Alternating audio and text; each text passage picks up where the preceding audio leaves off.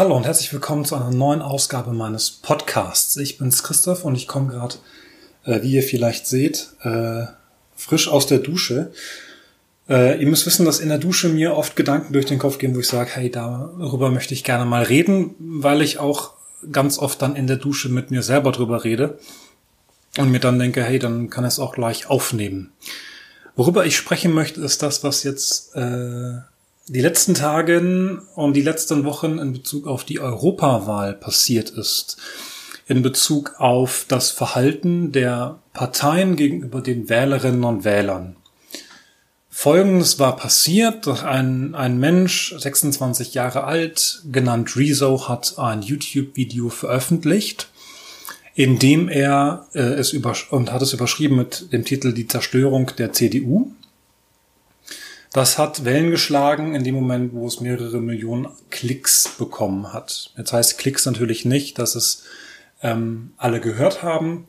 Klicks heißt erstmal nur, dass ähm, äh, äh, äh, hier, dass Menschen, ich sehe gerade, äh, das Licht ist ein bisschen äh, ne?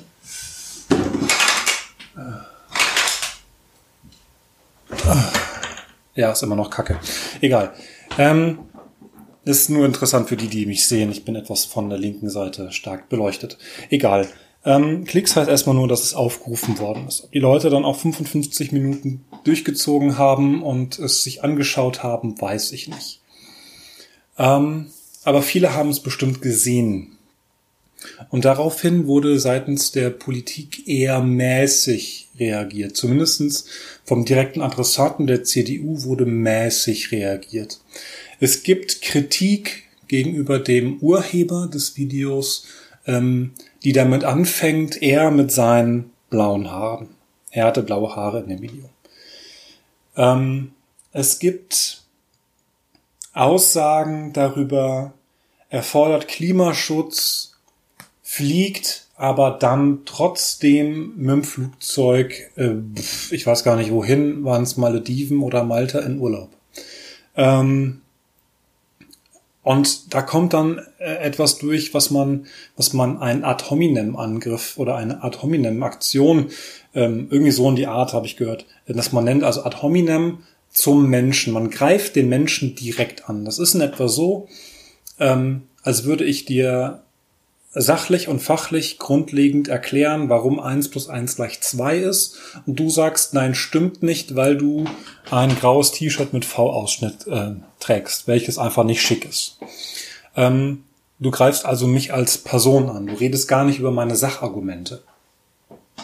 Oder über meine, meine, über die Sache wird nicht geredet. Es wird nur über den Menschen geredet. Und das ist ähm, das, was passiert ist, was leider viele Politiker gemacht haben. Also ich weiß nicht, ob es viele waren, aber einige Politiker haben es gemacht. Und ähm, da schimmert etwas durch, was ich als Durchweg kritisch erachte. Da schimmert durch, dass man jungen Menschen nicht vertraut.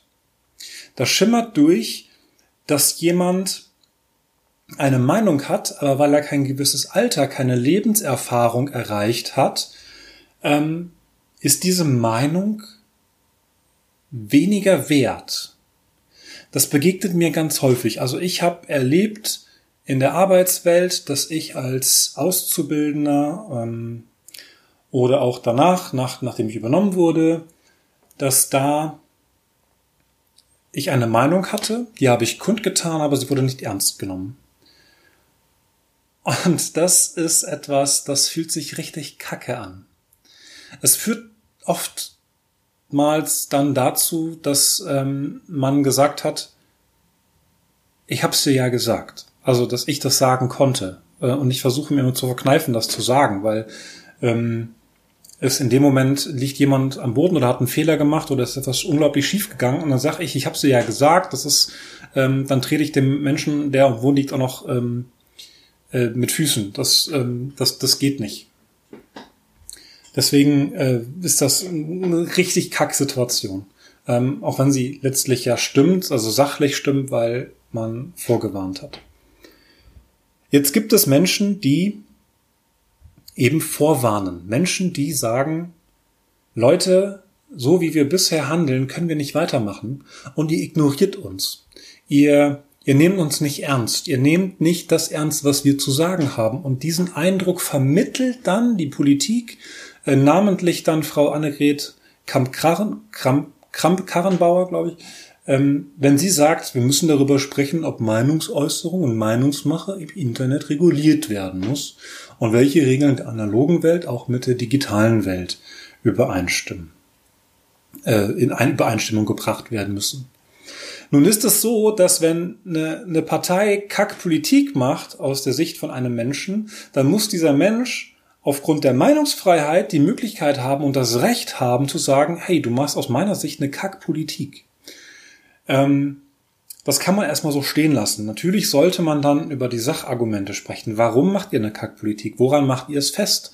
Und dann kommt ein Mensch, der dummerweise 26 Jahre alt ist, ähm, ziemlich locker gekleidet mit der Cappy und blauen Haaren, der sagt, ihr macht aus meiner Sicht eine Kackpolitik, weil ihr in der Klimapolitik nicht handelt, aus meiner Perspektive, weil aus meiner Sicht die Schere von Arm und Reich weiter auseinandergeht ähm, weil ihr aus meiner Sicht Kriegsverbrechen, aus nach meinem Verständnis Kriegsverbrechen ähm, der USA unterstützt und so weiter. Er führt seine Sicht der Dinge ähm, auf, hat Argumente, hat Quellen.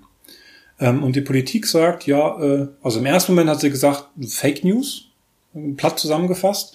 Und dann, als es mehrere Millionen Klicks waren, haben sie dann gesagt, ja, so ein paar Sachen äh, ist ja schon dran. Und nach der Wahl sagt man dann nicht, hey, wir haben Scheiße gebaut, wir haben ähm, wir haben keine gute Politik gemacht. Wir haben ähm, zwar Stimmen verloren, aber das liegt ja daran, weil jemand gegen uns gewettert hat. Und das funktioniert so nicht, weil du dann nicht selbstkritisch mit dir selbst umgehst, sondern einen Sündenbock suchst, ähm, der überhaupt keine Schuld trägt. Nur weil es zwei, drei Tage vor der Wahl ist, heißt das nicht, dass von jetzt auf gleich eine Million Menschen andere Partei gewählt haben. Da gehört schon das dazu, was die letzten Tage, Wochen, Monate und Jahre in der Politik passiert ist, ähm, dass diese Meinungs, äh, Meinung entsteht. Fridays for Future äh, gibt es schon länger, als dass es hier in Deutschland großartig bekannt ist. Ähm, und da gehen junge Menschen auf die Straße, und dann kommen andere Leute daher und sagen, hey, ihr habt keine Ahnung. Es gehen junge Menschen auf die Straße und sagen, die Wissenschaft hat äh, Studien herausgebracht, dass wir so nicht weitermachen wie bisher. Und die Politiker sagen, hey, ihr habt ja keine Ahnung.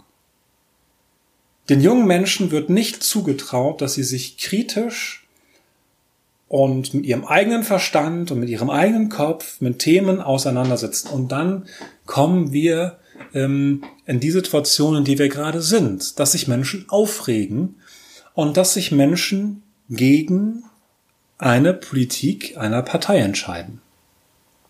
Da sind wir gerade. CDU und SPD als große Koalition. Ähm, in meinem Umfeld habe ich es immer wieder gesagt, eine große Koalition, das ist, ähm, äh, das bringt nichts. Äh, die, äh, die kommen nicht voran. Ähm, sie suchen den größtmöglichen Kompromiss äh, der wenig Früchte tragen wird oder wenig Frucht tragen wird. Es gibt ein Hin und Her. Und wir haben tatsächlich jetzt zwei große Themen in der Vergangenheit gehabt, wo sich die aktuelle Bundesregierung ähm, nicht gut dargestellt hat. Wir hatten, wir haben und hatten Fridays for Future ähm, mit Klimaschutz ähm, wo letztlich der CDU nur vorgehalten wird, hey, ihr kriegt das, ihr kriegt, also der, der Bundesregierung vorgehalten wird, hey, ihr kriegt eure selbstgesteckten Ziele nicht hin. Und das andere ist die Urheberrechtsreform. Und in beiden Fällen sagen Profis, pff, geht nicht, funktioniert nicht. Die Große Koalition hat in ihren Koalitionsvertrag reingeschrieben, Uploadfilter wird nicht kommen. Schön, Jetzt ist aber die Urheberrechtsreform so gestaltet, dass eigentlich nichts anderes passieren kann, als dass Uploadfilter eingesetzt werden. Wenn Uploadfilter eingesetzt werden, dann wird dafür gesorgt, dass es Filtermechanismen im Internet gibt. Und dann gibt es zu Recht Menschen, die den Eindruck haben, dass dort eine gewisse Form von, in ihren Worten, Zensur passieren könnte, ähm, die dann mit einer Aussage nach der Europawahl mit, wir müssen Meinungsmache regulieren, nicht sonderlich gut aufgefasst wird. Junge Menschen haben eine Stimme. Und junge Menschen sind nicht dumm. Ich verstehe nicht so ganz, wieso Ältere auf die Idee kommen, nur weil sie älter sind, dass sie schlauer sind. Ich merke es ja selber. Ich bin, ich bin 30. Wenn ich mit jungen Menschen Anfang 20 oder Ende äh, so 18, 19 mit Jugendlichen rede, ähm, die haben genauso Ansichten und Meinungen und teilweise sind sie in manchen Bereichen schlauer als ich und äh, in anderen bin ich schlauer. Aber nur weil ich älter bin, heißt das nicht, dass ich recht habe. Nur weil ich älter bin, heißt das nicht, dass ich äh, mehr weiß als, äh, als andere. Ähm, das ist ein Trugschluss und das ist ein fataler Trugschluss. Ja, es kann sein, dass ich mehr weiß. Wenn ich dann aber mit einem Menschen rede, dann ist doch meine Aufgabe, wenn ich mehr weiß, dieses Mehr an Wissen einem anderen äh, zu verstehen zu geben. Es ist die Kluft zwischen ich weiß etwas und ich habe etwas verstanden. Je mehr ich weiß, desto mehr verstehe ich. Desto mehr ich verstanden habe, desto mehr weiß ich auch. Das ist etwas, das geht immer einher. Und ich kann meinem Gegenüber immer nur ein Plus eins geben. Ich kann immer nur sagen, hey, das weiß ich und äh, das gebe ich dir jetzt mit. Und damit verstehst du dann Sachen. Es ist doch meine Aufgabe als jemand, der von sich sagt, ich weiß mehr, dass ich den Menschen mitteile, hey, so und so schaut's aus. Ähm, in der Hoffnung, dass sie es verstehen. Und wenn sie es nicht verstanden haben, dann darf ich es nochmal erklären. Und andersrum, wenn ich die anderen nicht verstehe, dann sollte ich mich darum bemühen, dass ich sie verstehe. Und das ist etwas, wo ich auch den Eindruck habe, dass da nicht sich die Mühe gemacht wird zu sagen, hey, ich habe keine Ahnung vom Internet. Das Internet ist für mich Neuland. Zitat Angela Merkel 2009. Ähm, und sich dann nicht damit auseinanderzusetzen. Zumindestens oberflächlich scheint es so, als hätte sich die, die, die, die Partei, die CDU und die CSU nicht damit auseinandergesetzt, was da im Internet eigentlich passiert. Was das eigentlich heißt, im Internet unterwegs zu sein. Wozu es uns nutzt und wie wir es um, wie wir es einsetzen können, wie wir es verwenden können, wie es uns hilft. Und da sind wir jungen Menschen möglicherweise und höchstwahrscheinlich im Vorteil, weil wir damit aufgewachsen sind zum, also auch ich mit, mit Jahrgang 89, ähm, ich würde sagen, also rein von der, äh, von der, äh, äh, von meinem Alter her, weiß ich nicht, ob ich offiziell ein Digital Native wäre.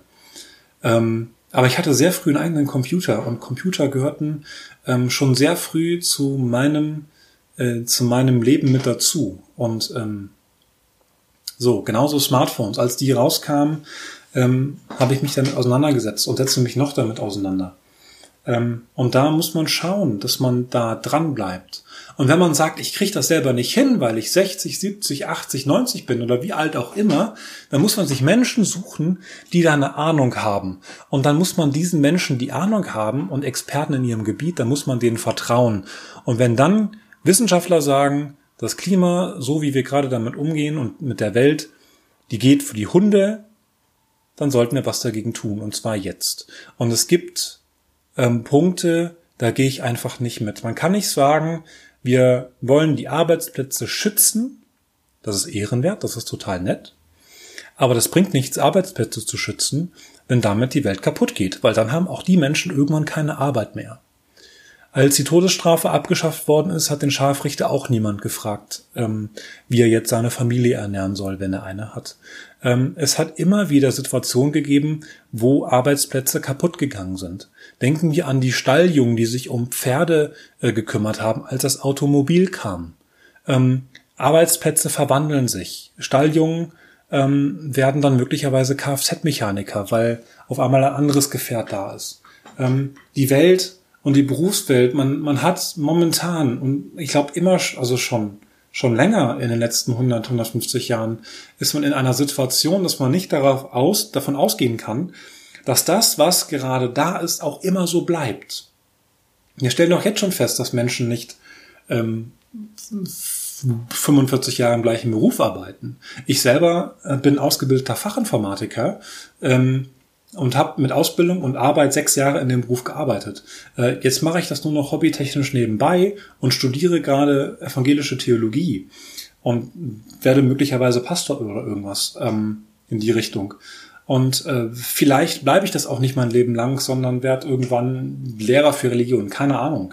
Ähm, oder nochmal irgendwas anderes. Wer weiß das schon? Das weiß man heute nicht. Wir wissen nicht, was morgen kommt. Grundlegend.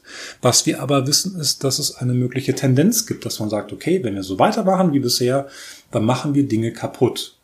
Wir können nicht so weitermachen wie bisher. Und dafür müssen wir auf Menschen hören, die darauf hinweisen. Wir dürfen diese Menschen, die diese Meinung haben, dürfen wir nicht sagen, hey, du hast keine Ahnung und deswegen höre ich nicht auf dich, sondern es muss heißen, okay, du hast eine Meinung und ich habe eine Meinung.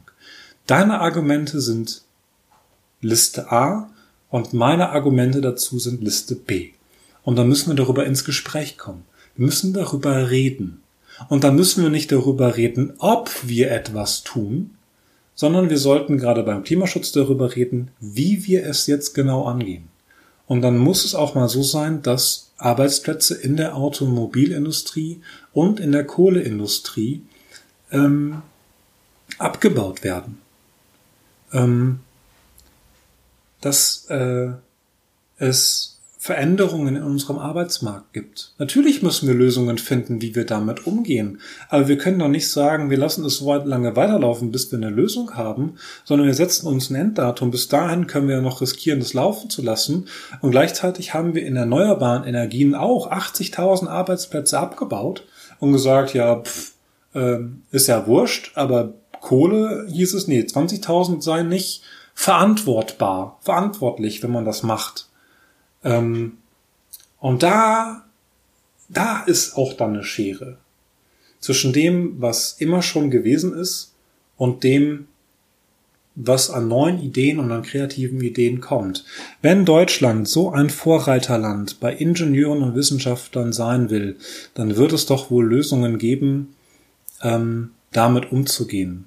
Es wird Lösungen geben, wie wir ähm, die Menschen, die von der Kohle Geld verdienen, dass sie andere Jobs finden. Ähm, und es wird so sein, dass äh, Menschen, die sagen, das Internet, so wie ihr handelt, geht kaputt, dass sie tatsächlich auch gehört werden. Man kann nicht eine Petition mit fünf Millionen Unterschriften äh, sagen, da hören wir nicht drauf. Das funktioniert nicht. Genauso hört man jetzt hoffentlich auf ein Video, das über neun Millionen Mal geklickt wurde.